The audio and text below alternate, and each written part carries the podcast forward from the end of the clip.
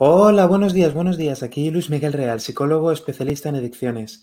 En este vídeo voy a contestar algunas de las preguntas más frecuentes sobre las adicciones que, bueno, que la gente me manda por email, que la gente llama por teléfono, que, la gente pregunta por internet también. Entonces, eh, vamos allá.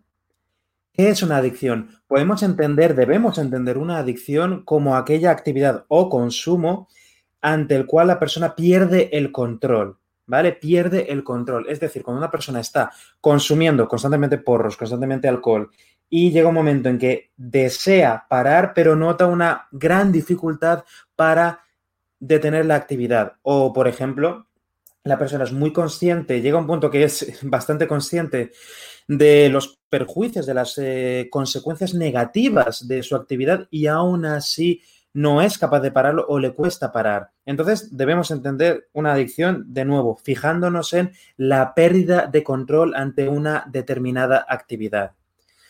¿Qué tipos de adicciones existen? Como he dicho antes, eh, están las adicciones químicas, ¿vale? Las eh, adicciones que conocemos más tradicionalmente, como las adicciones a las drogas, al alcohol, a la cocaína, a la marihuana en sus diferentes formas, etcétera, etcétera.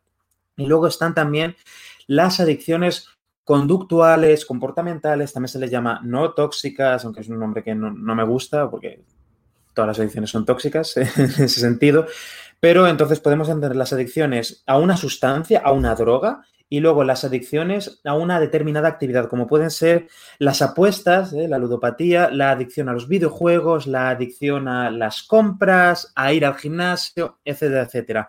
Es decir, eh, es una actividad que no conlleva necesariamente el consumir una droga y que por tanto eh, puede, bueno, no, va a suponer, por ejemplo, el síndrome de abstinencia químico con el que sí que cuentan las drogas, aunque sí que, bueno, luego hablaremos de esto, pero sí las adicciones comportamentales como la dupatía sí que son difíciles de superar si no se tienen en cuenta las reacciones que tiene la persona ante la abstinencia de esa determinada conducta.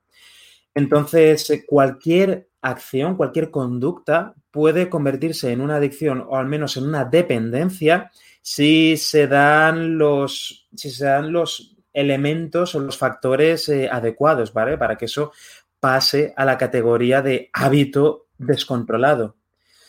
¿Qué consideramos una droga? Una droga es cualquier sustancia que altera nuestro eh, nuestro sistema nervioso, ¿vale? Con un principio activo. Es decir, eh, el tabaco es una droga, el alcohol es una droga, eh, la marihuana es una droga, etcétera, etcétera, etcétera. Que una sustancia sea legal o no, no le quita el estatus de droga.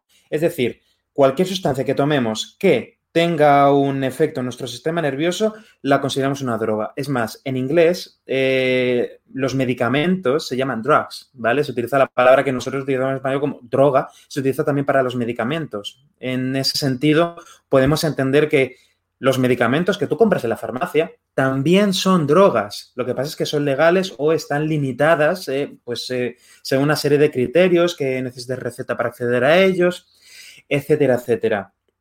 Pero, eh, lo siento mucho, pero sí, el alcohol y el tabaco, aunque sean legales, son drogas y de las más peligrosas además. ¿Qué tipos de drogas existen? Las drogas las podemos clasificar en base a sus efectos, sobre todo. Hay unas drogas que son depresoras del sistema nervioso, como por ejemplo el alcohol o la marihuana, que a grandes rasgos podríamos explicarlo con la metáfora de que eh, apagan, entre comillas, nuestro sistema nervioso, partes de nuestro sistema nervioso.